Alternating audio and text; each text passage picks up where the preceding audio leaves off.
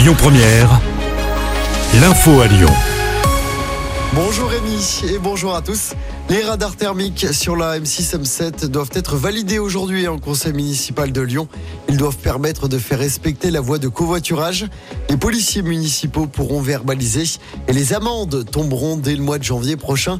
Il y aura deux radars, l'un à Confluence et l'autre à Écully. L'expérimentation lancée par la ville de Lyon doit durer jusqu'à la fin de l'année 2025. Pourquoi les tunnels de la métropole de Lyon étaient fermés la nuit dernière Ils étaient tous inaccessibles la nuit dernière depuis 22 heures. Ils ont rouvert ce matin à 6 heures. Les tunnels de Broto-Servian, de la Croix-Rousse, de Fourvière ou encore le tunnel Vivier-Merle étaient concernés. La métropole de Lyon indique que ces fermetures nocturnes sont dues à, je cite, une succession inopinée d'arrêts maladie. Mais selon nos confrères du Progrès, il s'agirait plutôt d'un conflit entre les salariés et la direction. Attention, il y aura beaucoup de monde sur les routes pour les départs pour les fêtes de Noël. La journée de demain est classée rouge au départ de Lyon, c'est orange pour les retours.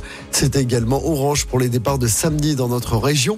En revanche, le trafic s'annonce fluide dimanche dans les deux sens. Même chose hein, pour le jour de Noël.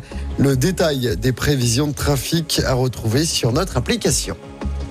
Le reste de l'actualité, Emmanuel Macron qui défend sa loi immigration, un bouclier qui nous manquait contre l'immigration illégale.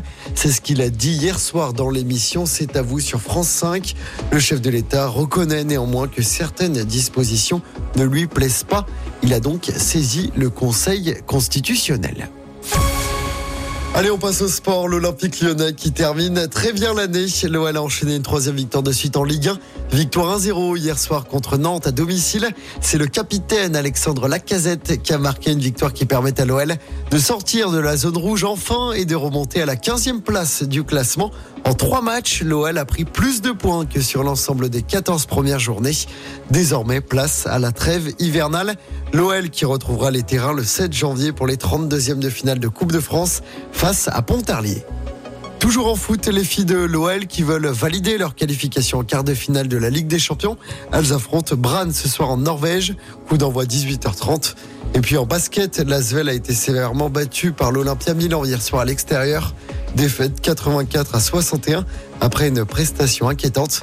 L'Asvel qui rejouera dès demain soir en Euroleague. Réception des Grecs de l'Olympiakos du côté de la LDLC Arena. Les Villers-Banais qui n'ont toujours pas gagné de match dans leur nouvelle salle. Écoutez votre radio Lyon Première en direct sur l'application Lyon Première, lyonpremière.fr et bien sûr à Lyon sur 90.2 FM et en DAB+. Lyon Première